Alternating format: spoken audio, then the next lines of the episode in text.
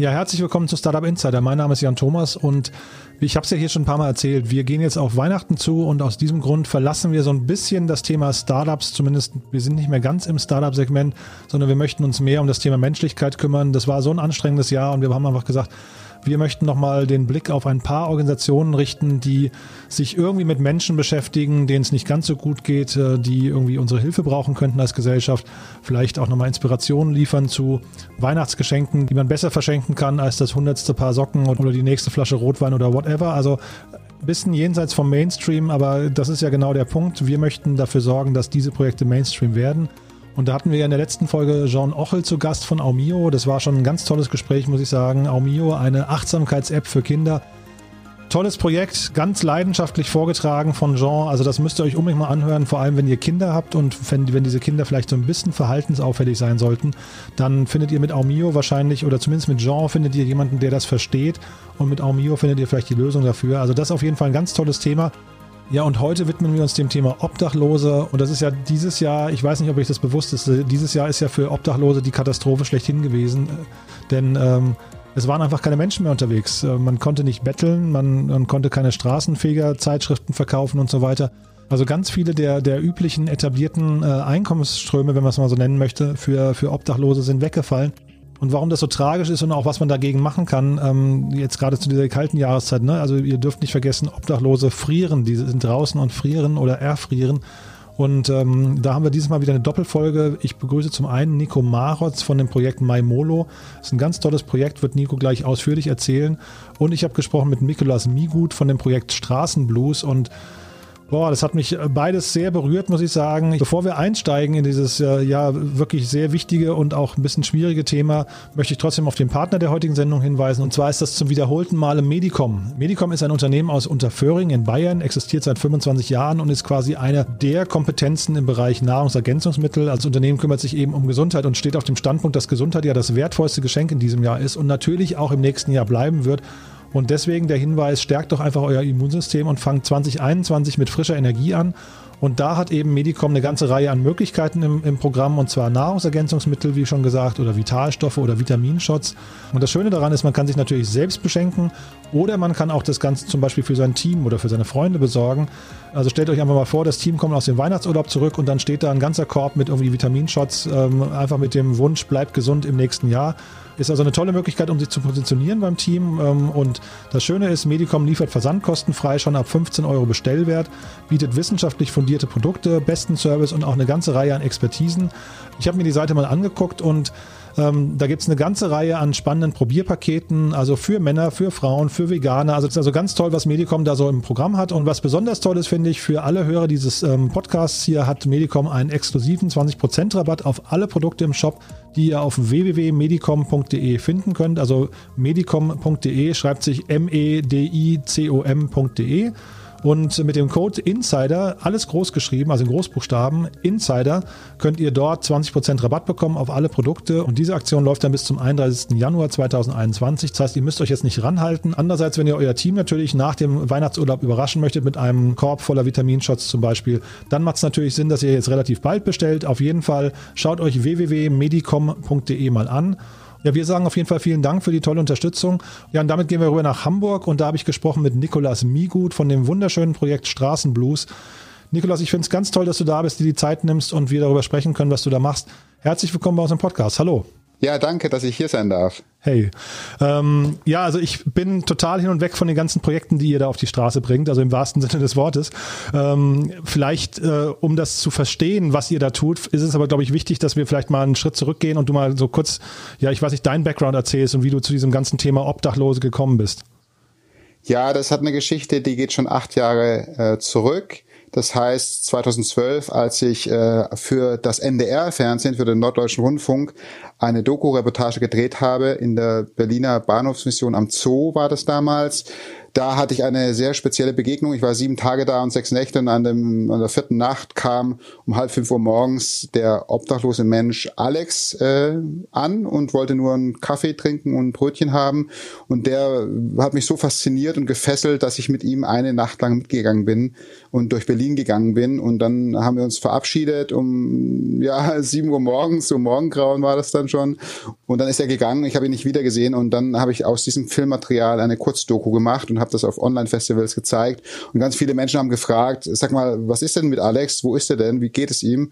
Und dann habe ich mich auf die Suche gemacht mit meiner Frau zusammen und damals hatten wir ein kleines Baby, unsere Maya, äh, paar Monate alt und haben ihn gesucht, äh, tatsächlich in Berlin und in Hamburg, weil viele äh, auch von dem Online-Festival gesagt haben, da wäre der, der Alex irgendwo in diesen beiden Städten. Ähm, und tatsächlich haben wir ihn nach zweieinhalb Jahren wieder getroffen, gefunden in Schleswig-Holstein, in Neumünster. Und da hat er uns eingeladen und war nach zehn Jahren auf der Straße in einer Sozialwohnung. Und äh, da habe ich wieder gefilmt mit ihm. Er wollte, dass ich das mit der Kamera festhalte. Und am Ende war es so, dass wir gemeinsam mit seinen Gedichten, die er geschrieben hat, als er auf der Straße war, ein Buch herausgebracht hatten. Das war 2018 im Dezember und seitdem sind wir in Kontakt mit ihm und äh, da hat es mich so berührt damals in den Jahren ähm, und diese Begegnung mit Alex, dass ich gesagt habe, ich will als Journalist nicht nur Dinge beschreiben und, und, und kritisieren, sondern ich will verändern. Ich will selbst ein Teil der Veränderung sein und ich will etwas machen, dass es diesen Menschen besser geht. Mhm. Finde ich, finde ich, äh, also klingt, klingt sehr stark, muss ich sagen. Aber kannst du uns mal vielleicht noch mal ein bisschen reinführen in die Welt der Obdachlosen? Also was genau ist das, was, was dich da zum Verändern äh, getrieben hat? Also was, was hast du gesehen oder was, sind denn für dich Obdachlose eigentlich? Also wie, wie würdest du deren Situation vielleicht, wenn man sie jetzt so ein bisschen zusammenfassen würde, äh, beschreiben? Also ich glaube, es ist so, dass ähm, man sich äh, erstmal selbst ähm, anschaut und wie es einem geht. Ich bin sehr dankbar für das, was ich habe tatsächlich. Ich habe Frau, zwei Kinder, einen Job und so. Mir geht es gut gesundheitlich. Und äh, wenn man diese Dankbarkeit spürt und auch vielleicht auch schon Tiefpunkte im Leben hatte, wie ich auch, äh, dann äh, ist es so, dass äh, man weiß, dass man auch, wenn Schicksalsschläge kommen oder Dinge wie gesundheitliche Probleme kommen, man ganz schnell auch auf der Straße landen könnte. Und ich bin schon so geprägt vom Elternhaus und so wie ich lebe, das kann man Nächstenliebe nennen, das kann man Mitmenschlichkeit nennen. Ich spüre, wenn ich äh, es kann, will ich schon anderen Menschen helfen. Und bei obdachlosen Menschen ist es ganz klar, dass die Hilfe brauchen. Und, und dann, wenn ich das tun kann, dann mache ich das natürlich. Mhm. Und ist das so, ist das deine, äh, quasi dein Fazit, man, also die brauchen Hilfe und die möchten auch Hilfe, denn äh, es gibt ja ganz oft irgendwie auch, also zumindest von den Erzählungen her selbstgewählte Schicksale, die einfach, sagen wir, bewusst diesen Weg gegangen sind, aber das siehst du gar nicht so. Du siehst eigentlich eher Menschen, die sich nicht selbst helfen können und die auf äh, Hilfe Fremder angewiesen sind, ja? Kein Mensch ist freiwillig obdachlos dieser Spruch kommt nicht von mir. Es gibt Aufkleber in Hamburg zum Beispiel, die überall kleben, kein Mensch ist freiwillig obdachlos. Und das ist so. Klar gibt es in Phasen von Menschen, die auf der Straße leben, die erstmal keine Hilfe annehmen wollen, weil sie andere Probleme haben, andere Schwierigkeiten haben. Aber letztendlich würde gerne jeder ein Zuhause haben und jener eine warme Wohnung.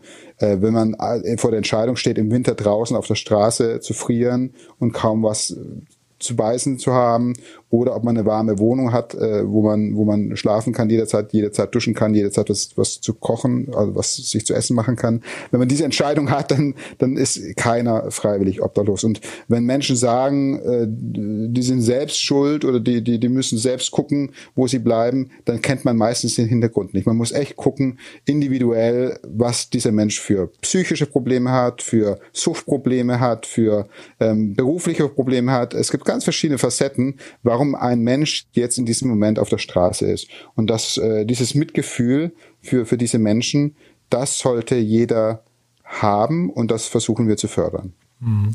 Und was sind denn so aus deiner Sicht so die, ich weiß nicht, die größten oder die verbreitetsten Gründe, warum eine Gesellschaft Menschen fallen lässt und dann eben auch diesen Weg zurück irgendwie gar nicht ermöglicht? Also wenn du gerade sagst, wenn ich dich richtig verstehe, die möchten eigentlich zurück, die möchten zumindest so gewisse Standards in ihrem Leben gerne wieder haben, aber scheinbar geht das ja aus irgendwelchen Gründen nicht. Sind das dann bürokratische Themen? Ist das, weil man sie nicht mehr anstellen kann? Sind sie für den Arbeitsmarkt nicht mehr geeignet? Also was sind so die, die Hintergründe? Also ich bin ja, um das mal zu sagen, kein Sozialarbeiter, kein Straßensozialarbeiter. Mit diesen Menschen arbeiten wir zusammen, weil mhm. die die Expertise haben. Ich höre sehr viel von diesen Menschen. Ich höre auch von obdachlosen Menschen sehr viel individuelle Probleme, ähm, warum sie dann nicht mehr auf den Arbeitsmarkt kommen können, äh, warum äh, sie nicht mehr integriert werden können in die Gesellschaft. Äh, das hat, ähm, also viele, muss man echt sagen, haben ein oder, oder mehrere äh, psychische ähm, Krankheiten.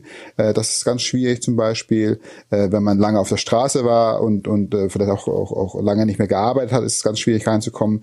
Äh, es ist auch ganz schwierig, erstmal eine Postadresse zu haben, so ganz einfache Dinge. Auch einen Personalausweis haben viele nicht so. Wir haben jetzt gerade Menschen untergebracht in einem Hotel, äh, die, die keinen Personalausweis haben. Das organisieren wir erstmal, dass die ALG 2 bekommen, so dass, äh, dass sie das alleine auch nicht so hinkriegen, wenn sie auf der Straße sind, Arbeitslosengeld äh, zu beantragen und all das. Aber ich glaube, an sich ist das große Problem auch, dass obdachlose Menschen keine Lobby haben. Das heißt, es gibt ja in verschiedensten Bereichen äh, der Industrie, der Wirtschaft, dass äh, es Lobbygruppen gibt, die sich dafür einsetzen, dass das eine oder andere gebaut wird oder gemacht wird.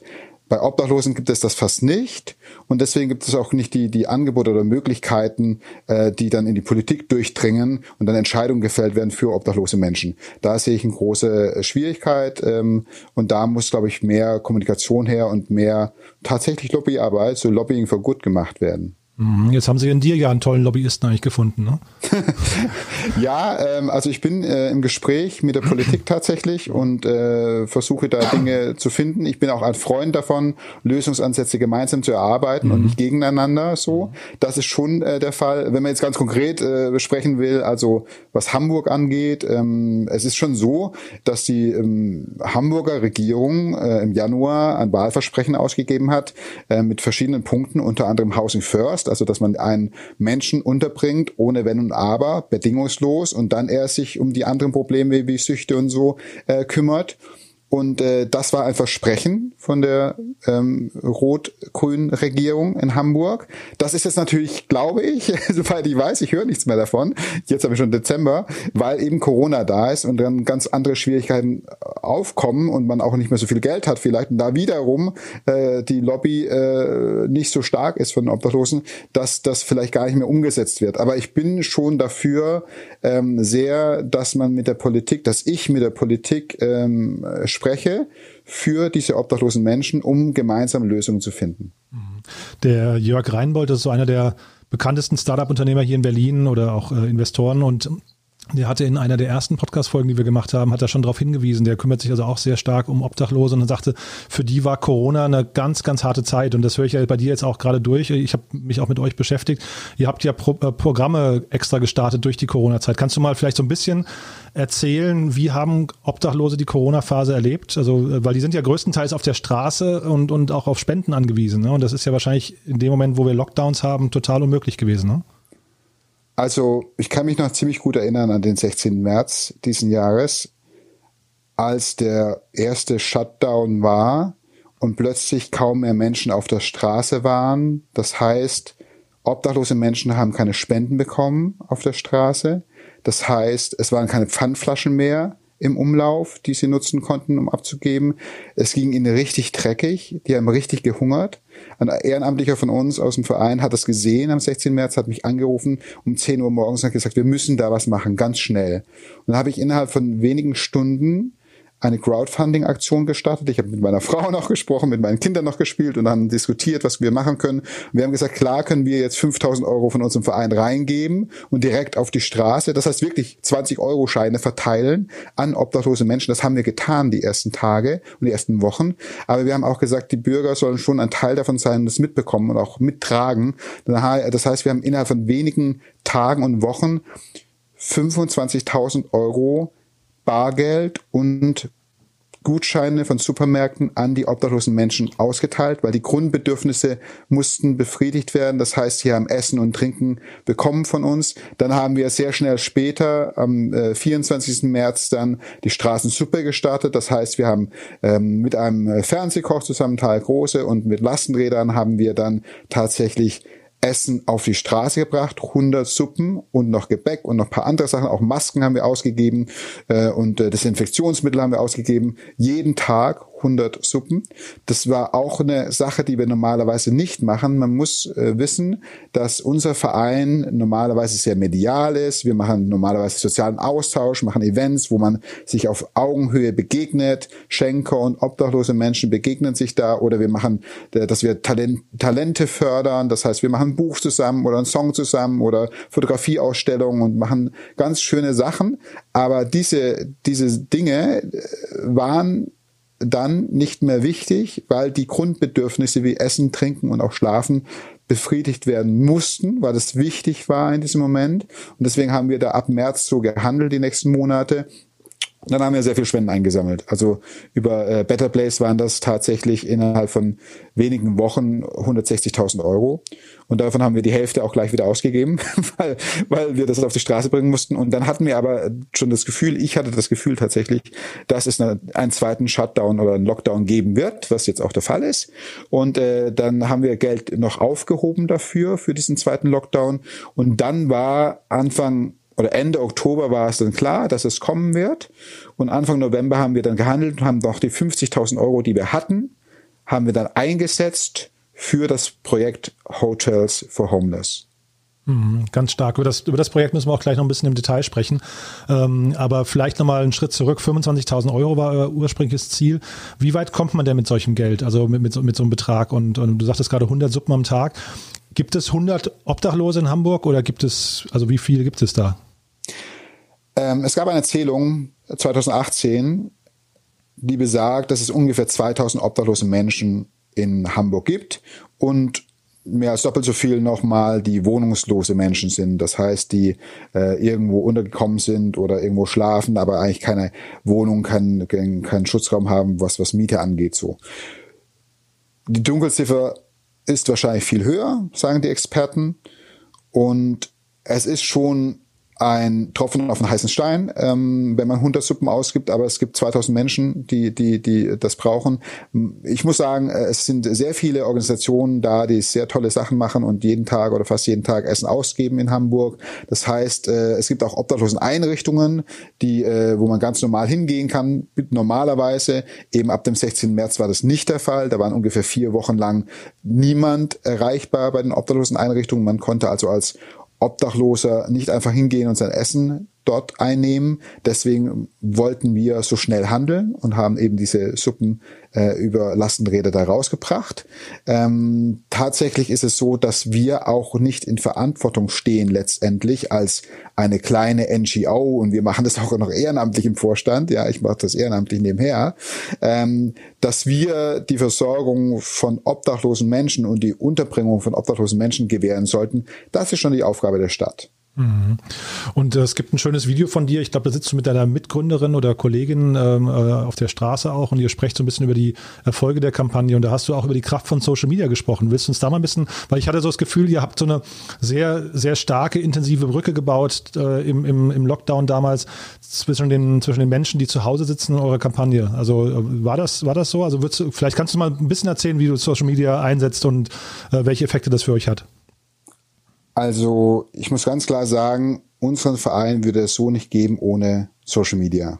Vor allem nicht ohne Facebook, auch etwas ohne Instagram, weil wir von Anfang an damit die Menschen erreicht haben und aktiviert haben. Das heißt, im Dezember 2015, als wir angefangen haben, als der Verein noch nicht mal gegründet war, sondern nur die Initiative da war und wir diesen Straßenweihnachtswunsch, also so ein Weihnachtsevent für obdachlose Menschen und Schenker, das waren dann 300 Leute, die zusammenkamen an einen Ort und sich dann gesehen haben, begegnet haben auf Augenhöhe, das haben wir allein zu verdanken, diese Spenden und dieses Event, durch ein einziges Video. Wir haben nur fünf obdachlose Menschen in Hamburg gefragt, was sie sich zu Weihnachten wünschen. Hm. Und das waren so einfache Sachen wie warme Schuhe, eine Jacke in XL und solche Dinge. Und da waren die Menschen so ergriffen, dass die Medien das aufgenommen haben. Aber vor allem über Social Media hat es so eine Welle geschlagen tatsächlich, dass ich gemerkt habe, dass wir ohne ähm, Social Media das so nicht schaffen können. Ich finde, also viele sagen ja so, zu Recht auch, da ist so viel Hass im Netz und äh, verteufeln das Ganze und so und, und treten dann aus aus den äh, verschiedenen äh, Plattformen. Ich sehe das für meinen Verein und deswegen bin ich da auch so aktiv seit fünf Jahren auf Social Media als sehr nützlich an, äh, weil wir die Menschen erreichen und aktivieren und das heißt, der Austausch ist da, so, da gibt's auch eine Rückkopplung und so. Also die fragen jetzt schon irgendwie Wochen vorher, ob wir ein Weihnachtsevent machen ähm, und äh, wir haben dann guten Austausch. Also äh, wir sind auch mediale Leute, äh, teilweise vom NDR, teilweise vom Spiegel und machen da in diesem Verein mit, weil wir Geschichten erzählen. Wir sind Storyteller. Wir arbeiten mit Sozialarbeitern zusammen, aber wir sind Storyteller und wir äh, möchten auch die Geschichten der Menschen erzählen, damit wir andere Menschen berühren und sie aktivieren. Und das ist der Kern von unserer Arbeit und von unserem Verein. Mhm. Jetzt hast du gerade schon erzählt von dem Film, dass ihr äh, quasi gefragt habt, was sich Obdachlose zu Weihnachten wünschen. Ähm, und wenn jetzt jemand sagen würde, weil wir, wir machen ja diesen Podcast oder diese Folgen jetzt gerade, um quasi so ein bisschen wegzukommen, die Leute wegzubringen von dem Standardkonsum und zu sagen, es gibt viel wichtigere Themen, um die man sich irgendwie an Weihnachten kümmern kann, wo man das Geld vielleicht, was man sonst für Geschenke raushaut, äh, viel besser investieren kann. Wenn jetzt jemand sagt, ich möchte gerne warme Schuhe spenden oder du hast gesagt, eine Jacke in XL, glaube ich, ne, oder so. Also wenn, wenn man einfach sagt, ich möchte da mitmachen, wie kann man das tun?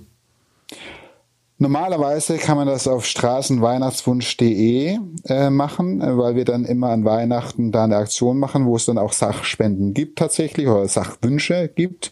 Die, äh, da gibt es eine Liste normalerweise, ähm, die ist jetzt gerade geschützt, die Seite, weil wir noch nicht genau wissen, wie wir das machen jetzt die nächsten Tage, äh, da es einen Lockdown gibt und wir natürlich diese obdachlosen Menschen auch schützen wollen. Ähm, aber normalerweise machen wir das in der Form. Äh, wir empfehlen auch immer sehr unsere Freunde von Hanseatic Help, äh, die ja auch ganz viele Sachspenden entgegennehmen und die an äh, obdachlose Menschen, aber auch an Flüchtlinge weiterleiten. Das ist immer auch eine sehr gute Adresse.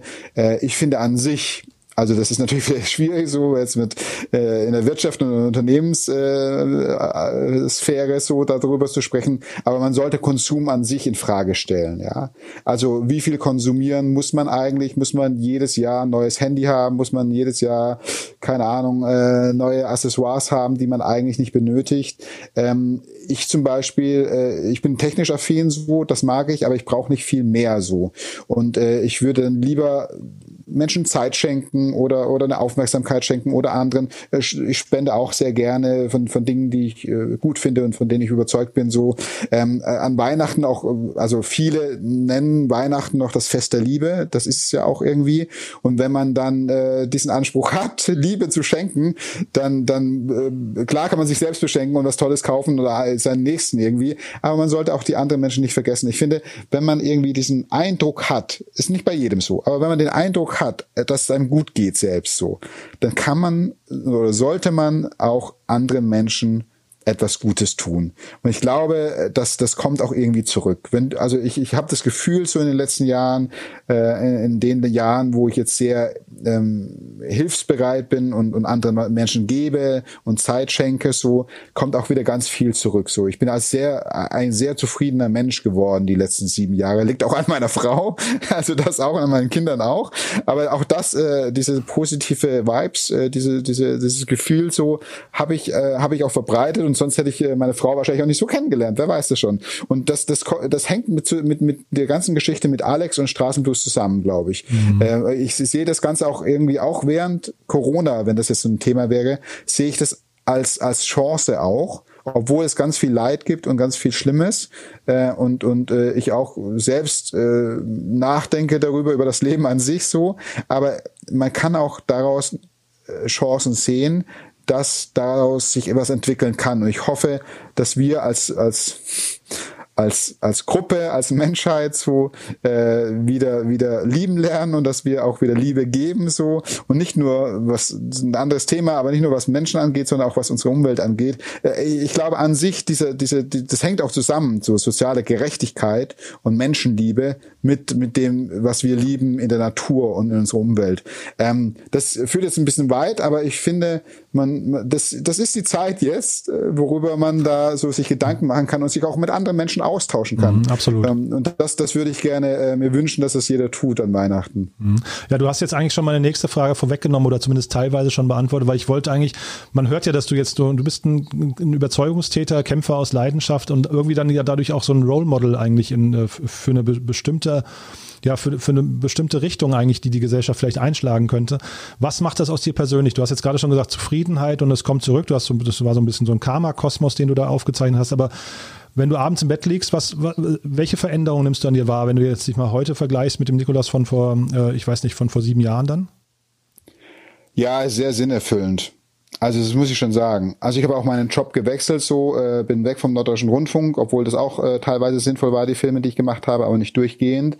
Und äh, bin jetzt in einem Bereich, in einem sozialen Bereich, so, ähm, wo ich noch Videos mache und Filme mache bei einer Stiftung. Aber das ist schon sehr sinnvoll. Ich habe mich dahin entwickelt und ich suche mir jetzt auch Dinge aus, die, also ich, ich muss schon sagen, ich erkenne äh, die Kürze der Zeit, der Lebenszeit, die ich noch habe. Also ich bin jetzt 43, vielleicht werde ich 86, vielleicht aber auch nicht. Äh, und das ist trotzdem noch, selbst wenn ich 86 werden würde, ist eine sehr, sehr kurze Zeitspanne, in der ich noch irgendwie wirken kann und was, was geben kann. Ich will meine Zeit nicht verschwenden. Also äh, es klingt, klingt jetzt ein bisschen, bisschen, bisschen äh, komisch, aber zum Beispiel seit sieben Jahren schaue ich kein Fernsehen mehr zum Beispiel. Als Filmemacher.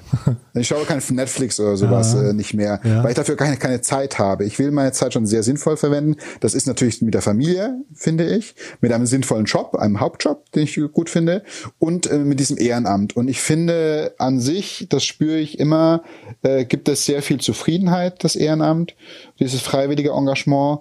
Und ich kann es jedem empfehlen. Mhm. Ja, also vielleicht ist die größere Klammer ja auch, also was du ja gezielt machst, ist, du schaust ja hin, ne? Du schaust hin und hast dann diesen Veränderungswunsch und viele, ich glaube, das ist auch gerade in der Anonymität der Großstadt, also es ist spannend, dass du das eben in Hamburg machst, ja, in Berlin ist es wahrscheinlich nicht anders. Das Wegschauen fällt halt viel zu, viel zu leicht eigentlich, ne? Und ähm, ich glaube, da hast du einen guten Schlüssel gefunden für dich, ne? Ja, also es ist so hart zu sehen, dass es immer mehr wird also wir äh, schreiben uns ja auf die Fahne, dass wir versuchen, in irgendeiner Form auf lange Zeit die Obdachlosigkeit abzuschaffen. Das hat jetzt die EU auch gefordert bis 2030, was sehr illusorisch ist. Aber das ist ein gutes, so, so ein gutes so ein Ziel zu haben. So, und das haben wir auch natürlich. Dass wir, wir, die, wir wollen im besten Fall unseren Verein abschaffen, dass es uns nicht mehr braucht. Aber das ist nicht so einfach. Und ich glaube, äh, wenn ich durch die Straßen gehe, sind es immer mehr Menschen, die, die jetzt auch vielleicht durch Corona befördert auch ein bisschen, die wohnungslos und obdachlos werden. Und da müssen wir gemeinsam Lösungen finden. Es kann nicht sein, auch gerade in Hamburg, in so einer reichen Stadt, dass wir Obdachlosigkeit zulassen, so einfach hinnehmen. Und da müssen wir zusammen nicht nur die NGOs, die kleinen, auch die großen Organisationen und auch die Stadt selbst zusammenarbeiten, sonst wird das nichts. Also das, das ist ganz wichtig, dass wir jetzt nicht so die einzelnen, also auch Straßenblues als, als einzelner kleiner Verein kann da eigentlich ganz wenig ausrichten. So, wir können immer punktuell was machen und wir können auch was innovativ vorantreiben und Ideen vorantreiben. Das machen wir auch gerne, die dann auch gerne übernommen werden sollen. Aber äh, das große Ganze muss auch äh, Wirtschaft und Politik machen. Mhm. Und sag mal, dieser, dieser Alex da von deinem ersten Gespräch, von der ersten Begegnung, der also bei dir quasi diesen Funken entzündet hat, kannst du den noch mal ein bisschen beschreiben? Weil das ist ja total spannend, dass der, dass diese eine Begegnung, diese zweieinhalb Stunden oder was das waren, ne? oder diese, diese, diese Nacht, die ihr verbracht habt zusammen, dass die dein Leben so verändert hat. Also was hat der denn quasi in dir ausgelöst und wodurch? Also Alex ist so aufgetreten damals um halb fünf Uhr morgens, damals im September 2012 mit so leuchtend blauen Augen, aber sehr traurig, hat direkt in meine Kamera gesprochen, wie so ein Theaterschauspieler.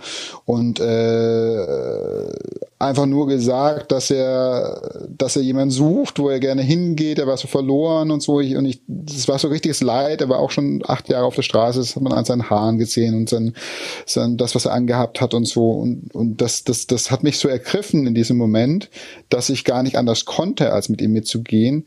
Und jetzt zu sehen, dass er zumindest in einer Sozialwohnung ist und jetzt auch in Köln inzwischen lebt und wir auch in Kontakt sind, wir telefonieren so alle zwei, drei Wochen miteinander und tauschen uns aus.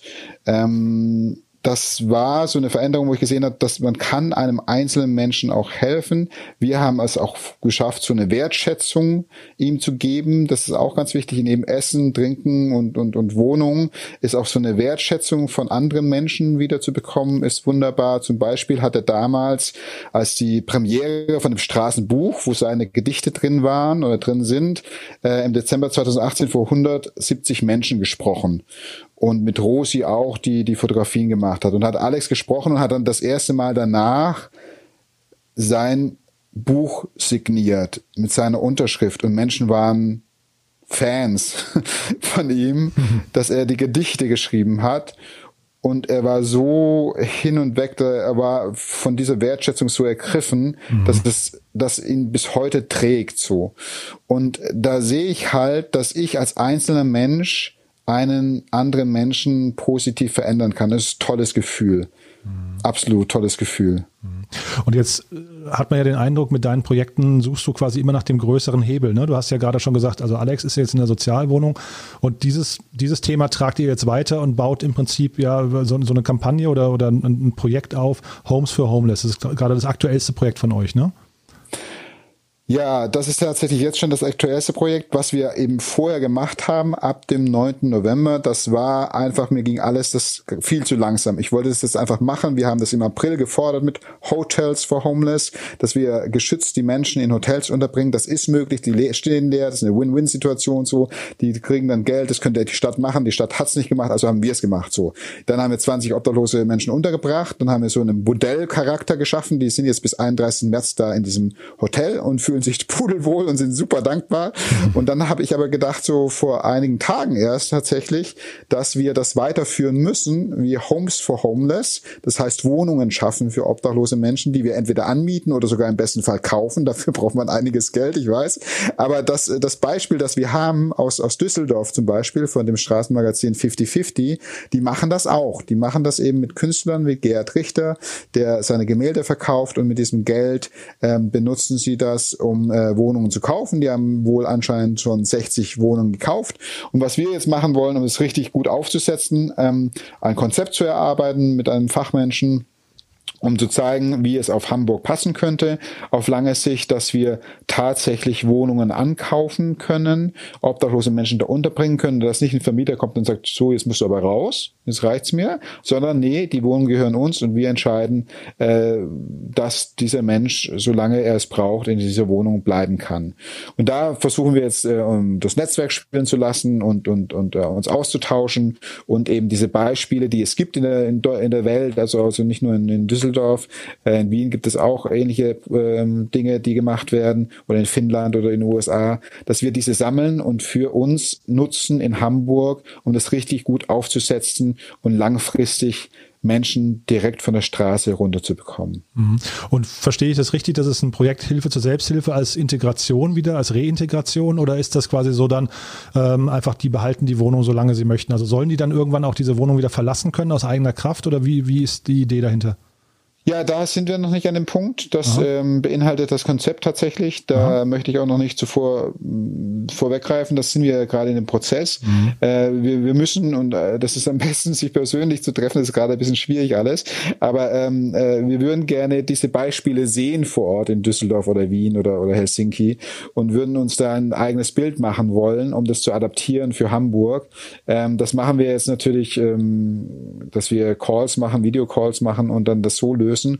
Und äh, das, das ist jetzt die nächste Aufgabe für die nächsten Monate. Also wir wollen jetzt erstmal bis Ende März, vielleicht verlängern wir das sogar bis Ende April, die Hotelgeschichte zu machen mit diesen 20 Menschen und, äh, und da auch eine, eine im besten Fall eine Evaluation, also eine äh, Studentin will eine Masterarbeit darüber schreiben, dass wir da auch bisschen wissenschaftliche Basis haben, was daraus geworden ist. So, wir machen auch ein Video- und Fotodokumentation darüber, ähm, wie das Ganze ähm, seit März tatsächlich bis nächsten April äh, läuft und dann werden wir das aus auswerten und dann werden wir uns ranmachen, ähm, tatsächlich Wohnungen zu akquirieren. Das ist gar nicht, das ist so einfach gesagt.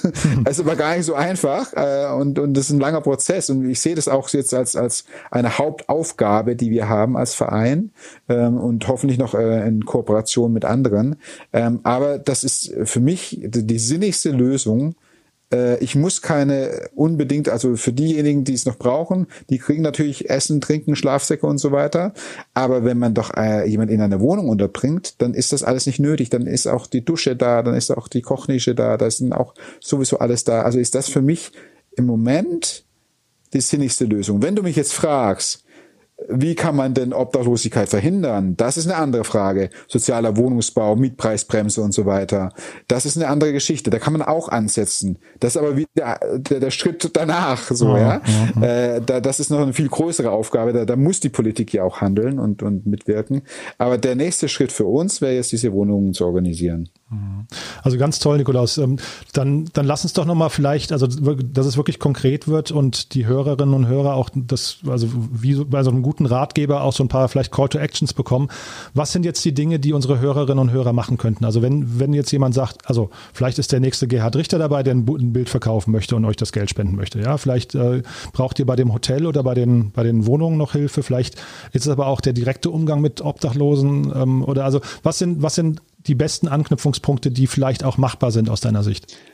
Also es gibt mindestens drei Punkte, wie man uns helfen kann. Natürlich kann man spenden unter www.straßenspende.de, das geht immer. Äh, das andere ist, wenn es Künstler da draußen gibt mm, oder Kunstschaffende und gerne einige ihrer Werke für uns verkaufen möchten und äh, wir können das für Homes for Homeless, also für die Wohnungen äh, verwenden. Das wäre super schön und ideal für uns, für das nächste große Projekt, das über Jahre gehen wird. Also dann gerne melden. Was ich finde immer, was sehr schön ist, wenn man auf der Straße ist und wenn das wieder geht und man einen obdachlosen Menschen auf der Straße sitzen sieht, dass man, wenn man Zeit hat, einfach zehn Minuten seiner Zeit spendet einfach vorbeigeht, mal Hallo sagt und fragen, wie es ihm geht, ob er ein Brötchen haben möchte oder einen Kaffee oder einfach fragen, wie das Wetter ist und wie es ihm geht. Das ist äh, echt schön, äh, Wärme zu geben. Äh, Wärme des Herzens, kann man so sagen. Mhm. Äh, und das ist, äh, das ist etwas, was fast jeder kann, der zehn Minuten erübrigen kann.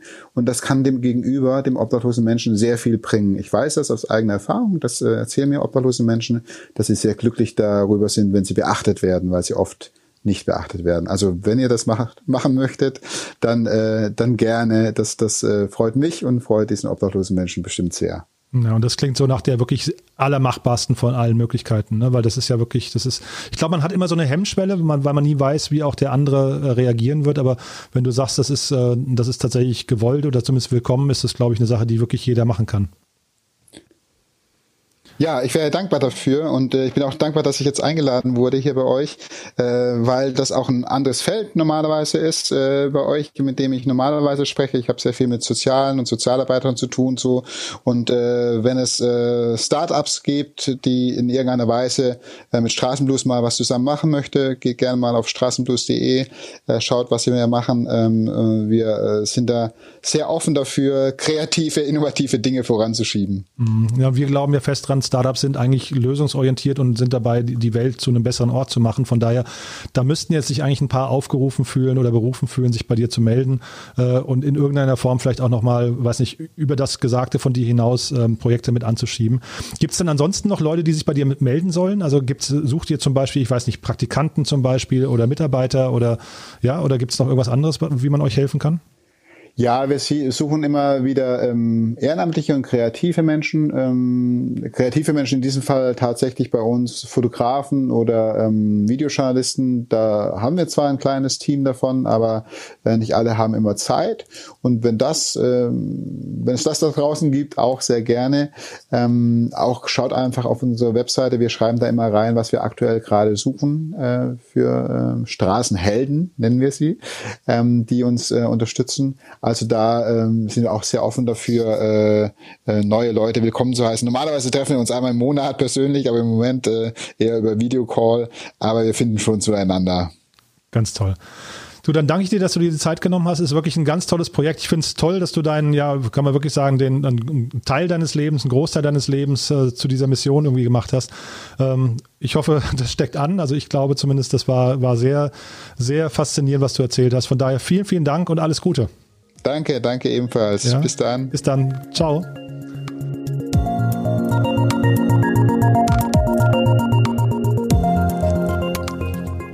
Ja, das war also Nikolaus Migut von Straßenblues und vielleicht mal kurz der Hinweis, ich habe das Gespräch mit Nikolaus vor ein paar Tagen aufgenommen und das hat mich so bewegt, dass ich abends, als ich bei uns äh, im Supermarkt um die Ecke war, saß eine Obdachlose vor der, vor der Tür beim Rewe, die sitzt glaube ich da immer, aber ich muss ganz ehrlich sagen, man schaut ja einfach immer weg. Also das ist tatsächlich so ein Phänomen, das wahrscheinlich nicht nur mir so geht. Man, man äh, ignoriert einfach bestimmte Leiden in dieser Gesellschaft. Es ist ja auch viel leichter wegzuschauen.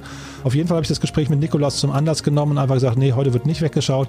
Habe mich mit dieser Frau unterhalten, eine Viertelstunde lang würde ich sagen und Also ich, war, ich kann nur sagen, dass ähm, das, das tolle Gefühl auf beiden Seiten, das war, das war wirklich ergreifend, muss ich sagen. Also einem selbst tut das so gut, ähm, weil, man, weil man auf der anderen Seite sieht, dass es, der, dass es dem Gegenüber so gut tut. Also genau das, was Nikolas beschrieben hat, ähm, kann ich jetzt genauso bestätigen und äh, habe mir also vorgenommen, fürs nächste Jahr das einfach jetzt immer so zu machen. Es gibt keinen Grund wegzugucken und auch äh, der Euro, den man vielleicht spendet. Ich habe der Frau irgendwie ein belegtes Brötchen äh, spendiert das tut einem nicht weh und äh, hinterher ist es wirklich, äh, ja, es, es, es sorgt für Veränderung. Das glaube ich, also das glaube ich ist sofort. Von daher ein ganz tolles Projekt, was Nikolas da aus dem Boden gestampft hat. Und wenn ihr euch berufen fühlt, äh, wenn ihr Ideen habt, wie man äh, Straßenblues oder den Projekten von Nikolas, über die er gerade erzählt hat, äh, helfen kann, dann meldet euch doch bitte bei ihm. Ich glaube, das ist ein Projekt, das Schule machen sollte. Äh, ich habe schon mit ein paar tollen Leuten darüber gesprochen, was man da alles machen kann, aber ich glaube, jeder von euch hat kreative Ideen und ihr, ihr merkt es ja, das trifft auf jeden Fall die richtigen. Also von daher, ähm, ja, nochmal kurz der Aufruf, meldet euch bei Nikolas und äh, das ist auf keinen Fall, ich glaube, Nikolas freut sich über jeden Hinweis, einfach weil ihn das natürlich auch bestärkt in dem, was er tut. Und damit gehen wir jetzt zum nächsten Gesprächspartner. Das ist Nico Marotz, der ein, ja, ich sag, will nicht sagen ähnliches Projekt hat, aber sich um, die, um ein ähnliches Thema kümmert, nämlich auch da geht es um Obdachlose. Ja, und Nico hat einen ganz anderen Blickwinkel auf das ganze Thema, aber nichtsdestotrotz, ähm, ihr werdet gleich merken, auch da äh, gibt es die Möglichkeit zu helfen. Und von daher freue ich mich jetzt sehr, dass du da bist, Nico, und wir einfach mal über MyModo sprechen und was ihr da erlebt habt dieses Jahr und auch vorhabt. Also herzlich willkommen im Podcast. Hallo. Ja, ich freue mich auch. Vielen Dank für die Einladung. Ja, klar. Ähm, ja, wir, wir steigen direkt ein, Nico. Du musst uns mal vorstellen, was ihr da macht. Äh, MyModo, das klingt ja nach einer ja, nach einer Sache, wo man sich eigentlich sofort sehnt an die Normalität, äh, zurücksehnt an die Normalität der vergangenen Jahre und äh, dieses Jahr gerne vergessen möchte, oder? Ja, das äh, wäre schön. Also, ähm, also MyMolo entwickelt und ähm, vermietet mobile Unterkünfte oder ähm, auch Lodges, wie wir sie nennen. Das sind äh, im Prinzip Faltcontainer, äh, in charmanter Holzoptik. Faltbar, weil wir dadurch 20 Stück auf einen LKW bekommen. Im zusammengebauten Zustand wären es nur vier Stück. Ähm, und dadurch ähm, ja, kann man das eben effizient umsetzen. Mhm. Und das ist, glaube ich, ein primäres Thema für Festivals. Ne? Da, da, das, das, das schwingt schon so mit, glaube ich, dass ihr wahrscheinlich kein ganz einfaches Jahr hattet. Genau, richtig. Also wir sind wirklich auf, ähm, auf Großveranstaltungen fokussiert. Ähm, für uns macht der Einsatz eben nur dort Sinn, äh, wo temporär äh, Infrastruktur benötigt wird. Und äh, dieses Jahr hat uns natürlich auch schwer ja, gebeutelt. Mhm. Und ähm, wie, also vielleicht kannst du uns mal so ein bisschen durchführen, also wie lange gibt es euch schon, wie viele Leute arbeiten für euch und wie habt ihr denn dieses Jahr tatsächlich dann so von innen äh, erlebt? Ähm, uns gibt es seit 2016. Ähm, es hat sich alles auch wunderschön entwickelt. Und ähm, ja, dieses Jahr gab es dann halt diesen großen Dämpfer. Ähm, wir, wir, ja, kann man auch so sagen, wir kämpfen jetzt auch ums Überleben, wie die ganze Eventbranche im Prinzip. Ähm, naja, und äh, hoffen, hoffen auf das Beste. Also, dass es nächstes Jahr wieder halbwegs normal weitergeht. Mhm. Ja, ich glaube, da, da stehen die Zeichen ja zumindest, also bei euch geht es wahrscheinlich los im, weiß nicht, späten Frühjahr, ne? Oder wann, wann, wann ist so euer Einsatzgebiet? Also es ist ja Festivals und sag noch mal, was man, was man noch mit, mit euren My-Modus machen kann. Hm, also es hat äh, mit Festivals angefangen, mittlerweile hat sich das aber äh, auch stark ausgeweitet. Also wir sind auch auf Messen aktiv, äh, Sportveranstaltungen und die Saison beginnt bei uns im Prinzip schon ab Februar. Ja. Also ähm, aus dem saisonalen Geschäft hat sich ein Jahresgeschäft entwickelt. Ähm, und dadurch ist das auch stark spürbar jetzt, ähm, ja. Mhm. Und diese Lodges, die ihr macht, die sehen ja wirklich ganz cool aus. Ne? Vielleicht kannst du uns mal so ähm, kurz mal durchführen. Die sind ja auch, das ist ja quasi Luxus äh, ähm, äh, auf, dem, Zeltplatz, ne? wenn man so möchte, mit, ich habe gesehen, verschiedensten Anschlüssen und so weiter, Tischen, Kleiderhaken, Spiegeln und so weiter. Kannst du es vielleicht mal kurz durchführen äh, und vielleicht nochmal kurz die Entstehungsgeschichte. Wie, wie seid ihr da drauf gekommen? Ja, also die Idee ist äh, entstanden aus ähm, ja, eigener Festivalerfahrung. Ähm, die meisten kennen das wahrscheinlich, dass man aufs Festival geht, ähm, sein Zelt aufbaut und ähm, ja im schlimmsten Fall damit rechnen muss, dass es dass es Dauerregen gibt oder ja, dass jemand ins Zelt fällt oder wie auch immer. Ähm, wir wollten damals einfach ähm, eine komfortable Unterbringung auf den Festivals ähm, ja, auf die Festivals bringen. Und ähm, die Lodges sind ausgestattet mit zwei Betten, einem Kühlschrank, ähm, Ventilator, Heizung je nach Bedarf, Spiegel, Regal, also alles, was man im Prinzip für, für einen kurzen Aufenthalt benötigt, um ähm, ja, komfortabel unterzukommen. Mhm. Und da, ähm, sag mal, jetzt dieses Jahr, ich habe äh, von dir gehört, ihr habt auch einen Preis gewonnen, ne, dieses Jahr. Das, äh, wie, wie passt denn das eigentlich zu dem Jahr? Ja, also wir mussten natürlich ein bisschen über den Tellerrand schauen ähm, und haben dieses Jahr ein eigenes Camp umgesetzt, also so eine Art Glamping, Glamorous Camping Camp. Ähm, Im Prinzip gibt's da fertig aufgebaute Unterkünfte, bestehend aus Komfortzelten oder auch unseren Lodges. Man kann sich dort einmieten. Das ist äh, sehr naturnah, hat immer noch so den Charme von Campingplatz. Ähm, und weil wir eben ähm, ja auch keine, keine anderen Möglichkeiten hatten dieses Jahr, ähm, haben wir das mit zwei ähm, weiteren Unternehmen zusammen partnerschaftlich aufgebaut und ich würde sagen auch erfolgreich umgesetzt. Und dafür gab es dann für uns den Tourismuspreis Brandenburg 2020. Ja, und darüber haben wir uns auch sehr gefreut. Und jetzt sind wir äh, auf euch aufmerksam geworden. Also wir wollen jetzt in dieser, äh, in dieser Vorweihnachtszeit wollen wir ja auf ähm, wir mal, soziale Projekte, Charity-Projekte hinweisen, also Menschen, die was Gutes tun.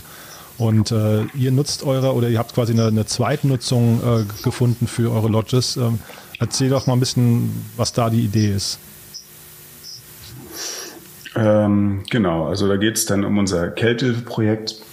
Das ist ähm, schon mit der Geburtsstunde entstanden. Ähm, also am Anfang stand für uns dieses Festivalgeschäft im Fokus. Das ist halt ähm, oder das gibt's halt hauptsächlich in den Sommermonaten.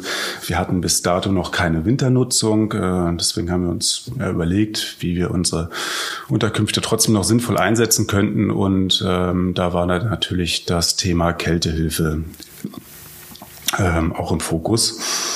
Äh, wir haben im ersten Jahr damit angefangen, 2016, ähm, mit einem, mit einer Gemeinde oder beziehungsweise mit einem Verein. Äh, in Berlin-Friedrichshain haben wir ähm, anfangs vier unserer Lodges zur Verfügung gestellt für die Unterbringung von Obdachlosen. Ähm, und das haben wir im Prinzip weitergeführt. Also aus vier Lodges wurden acht Lodges. Dieses Jahr sind wir bei elf Lodges wir hoffen natürlich darauf, ähm, dass wir das noch weiter ausbauen können. Mhm. Was ist dafür notwendig? Also wenn, woran hängt das gerade? Ähm, benötigt wird dafür erstens eine Freifläche, äh, die auch über eine gewisse Infrastruktur verfügt, also im Prinzip Zugang zu Strom und äh, zu sanitären Einrichtungen. Ähm, darüber hinaus ist aber auch die Betreuung nicht unerheblich. Also ganz ohne Betreuung funktioniert das Thema nicht. Ähm, unsere Lodges sind auch an eine stationäre Kälteunterbringung geknüpft. Mhm. Kannst du das nochmal kurz erklären? Das, das sagt mir nichts. Also stationär bedeutet das tatsächlich, da müsste im Prinzip jetzt das Rote Kreuz irgendwie einen, Garten haben, wo sie das reinpacken oder wie hat man sich das vorzustellen? Ähm, naja, in dem Fall gibt es eine stationäre Kälteunterbringung ähm, auf einem Kirchengelände in äh, Berlin-Friedrichshain. Ähm, das, ist, das ist ein Haus und verfügt über mehrere Zimmer mit, ähm, wo, wo mehr, mehrere Betten drin stehen.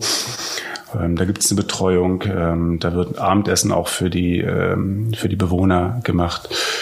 Und ähm, unsere Lodges wurden im Prinzip ähm, dazugestellt, um noch mehr Betten in Einzelunterbringung unter anderem zur Verfügung zu stellen.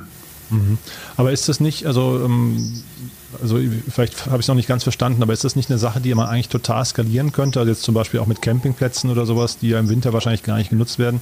Also für, vielleicht kannst du uns mal so ein bisschen durchführen, die, der, der Bedarf bei Obdachlosen, auf Seiten der Obdachlosen ist wahrscheinlich riesengroß, oder? Ähm, ja, der ist groß.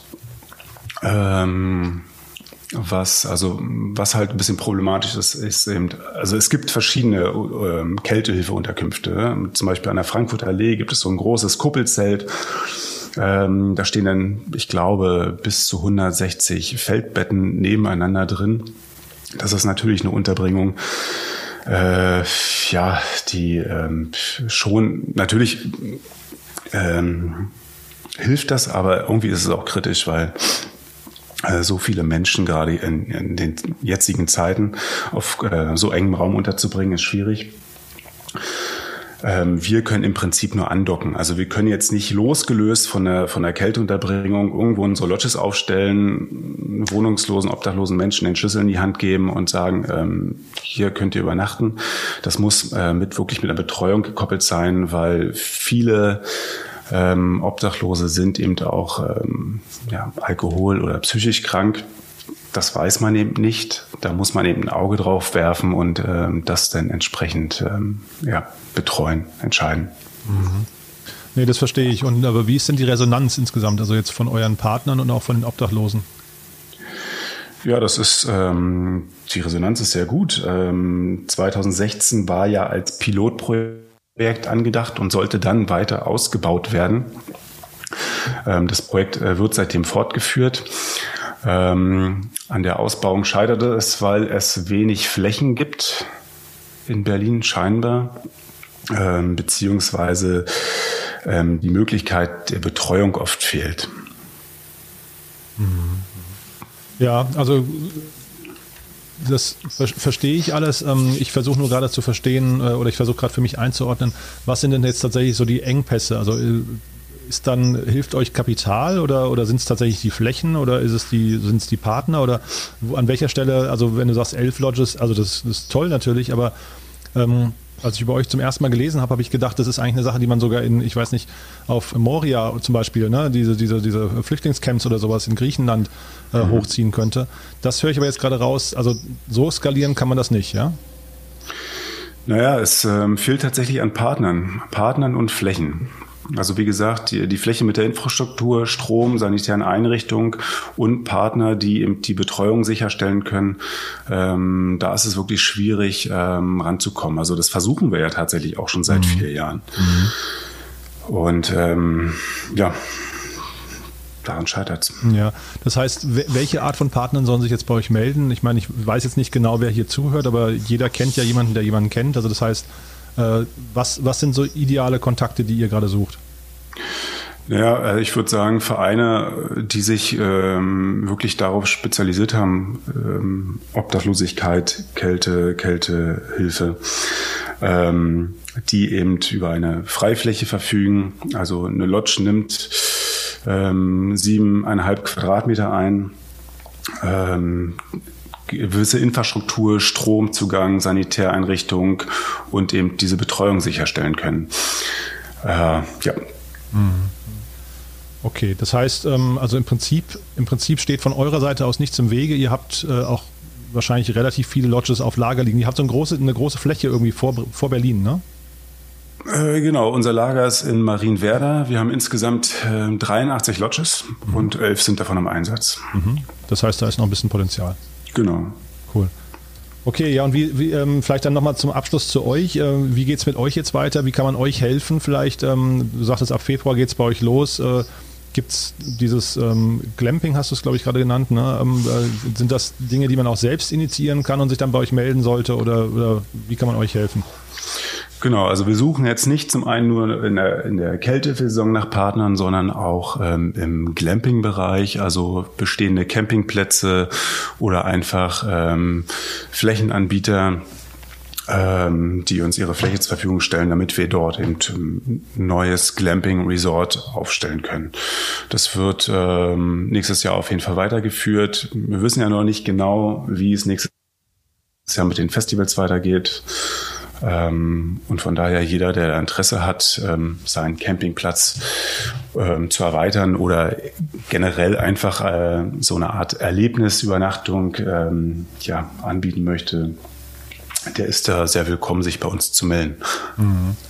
Naja, ich würde jetzt versuchen, äh, oder ich würde jetzt vermuten, dass die weiß nicht, Festivalbranche im nächsten Jahr zumindest, weil es ja auch alles Outdoor ist in der Regel, ne? Ähm, dass, dass die eigentlich äh, fast wieder zur Normalität zurückkommen könnten, oder wie siehst du das? Ja, das wäre schön, aber das kann, glaube ich, keiner genau sagen. Ja, ähm, ja das, das, das wäre. Dazu kann ich nichts sagen. Okay, dann drücken wir uns mal die Daumen gegenseitig, dass das wieder, also das, ne, jetzt kommen die Impfungen und äh, dass das nächste Jahr, also dass wir einfach dieses verrückte Jahr schnell abhaken und mhm. dann im nächsten Jahr wieder äh, zur Normalität zurückkommen. Ja, schön wär's. Klasse. Nico, ich danke dir, das war sehr, sehr spannend und äh, wie gesagt, ich hoffe, es fühlen sich ein paar aufgerufen, äh, sich bei euch zu melden. Wie findet man dich denn am besten oder euch? Ja, also entweder geht man direkt auf äh, unsere Website mymolo.de. Ähm, ansonsten unsere Spendenkampagne zu unserem Kälteprojekt läuft über Better Place. Ähm, und ja, ansonsten, vielleicht kannst du ja meine Kontaktdaten auch irgendwie freigeben. Ja, klar. Ja, machen wir gerne. Aber sagen wir mal ganz kurz Better Place, das heißt, da könnte jetzt auch jeder normalsterblich einmal sagen, ich spende da ein paar Euro, ähm, anstatt dass ich irgendwie meinen, meinen Kindern oder Freunden Süßigkeiten schenke, mache ich lieber hier was Sinnvolles. Genau, also da, darüber läuft unsere äh, Fundraising-Kampagne. Ähm, die ist jetzt für dieses Jahr erfolgreich abgeschlossen. Die wird aber auch demnächst ins nächste Jahr gehen. Und ähm, darüber kann man natürlich sehr gerne spenden. Okay. Sind wir auch sehr dankbar für. Ja, am besten gleich per Abo. Ne? Das ist ja eine Sache, die jedes Jahr wichtig wird. Ja. Perfekt. Nico, du, dann danke ich dir und drück euch von Herzen die Daumen fürs nächste Jahr. Wie gesagt, also einfach dieses Jahr äh, Mund abwischen und im nächsten Jahr einfach weitermachen. Ich hoffe, ich hoffe, alles wird gut. Alles klar, ich danke dir. Ja, bis dahin, ne? Ciao, Nico. Bis dann, Jan, ciao.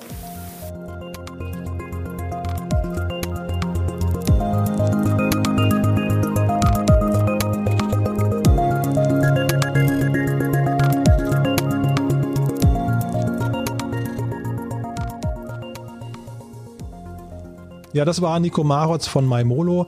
Und äh, damit sind wir am Ende der heutigen Sendung. Ähm, wie gesagt, es ging heute ausschließlich um das Thema Obdachlose und wie man denen helfen kann und, und warum sie auch dringend unsere Hilfe benötigen. Von daher, ich, ich hoffe einfach, wir konnten ein paar sinnvolle Impulse geben.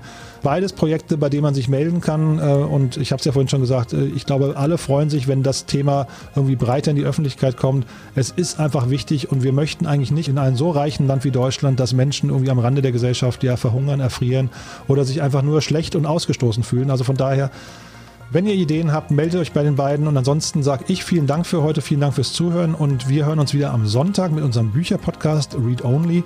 Da haben wir auch wieder sehr spannende Gäste. Und zwar ist Luisa Wasilewski bei uns zu Gast, die über ihr Buch Digitaler Puls, also ein, äh, ja, also Luisa hat mich total geflasht, weil sie, ähm, weil sie ein Buch geschrieben hat über die Gesundheitsbranche und die, die vielen Veränderungen in der Gesundheitsbranche, die ist ja, die wird ja disruptiert von allen Seiten, jetzt gerade auch in Corona. Und äh, Luisa hat da, äh, ja, ich würde sagen, den besten Blick drauf, den ich bis jetzt überhaupt erlebt habe. Also von daher, es lohnt sich total reinzuhören, äh, wenn euch Disruption interessiert oder die Gesundheitsbranche interessiert, dann ist auf jeden Fall dieser, dieser Podcast mit Luisa Wasilewski am Sonntag genau der richtige. Und außerdem in der gleichen Folge ist Philipp Deperieux, das ist der äh, Gründer und Geschäftsführer von Adventure, dem großen Beratungsunternehmen. Und Philipp hat ein tolles Buch geschrieben, das nennt sich Weltmutführer. Und auch darüber sprechen wir. Und Philipp macht das mit unglaublich viel Inbrunst und Leidenschaft werdet ihr hören. Also es ist ein quasi ein, ein Podcast für jeden, der sich mit dem Thema digitaler Wandel in der Gesellschaft und vor allem in der, äh, auf Seiten der Corporates und, und Mittelständler beschäftigt. Also auch ein toller Podcast, kann ich euch nur empfehlen. Kommt am Sonntag, Read Only von Startup Insider. Und ansonsten bleibt mir nur, euch noch eine schöne Restwoche zu wünschen ähm, und kommt gut in den vierten Advent. Schaltet mal runter, genießt die Zeit und wie gesagt, links und rechts gucken. Auf der Straße sitzen manchmal Menschen, die unserer Hilfe und unserer Aufmerksamkeit bedürfen. Vielen Dank für alles. Bis dahin, alles Gute und tschüss. Thank you.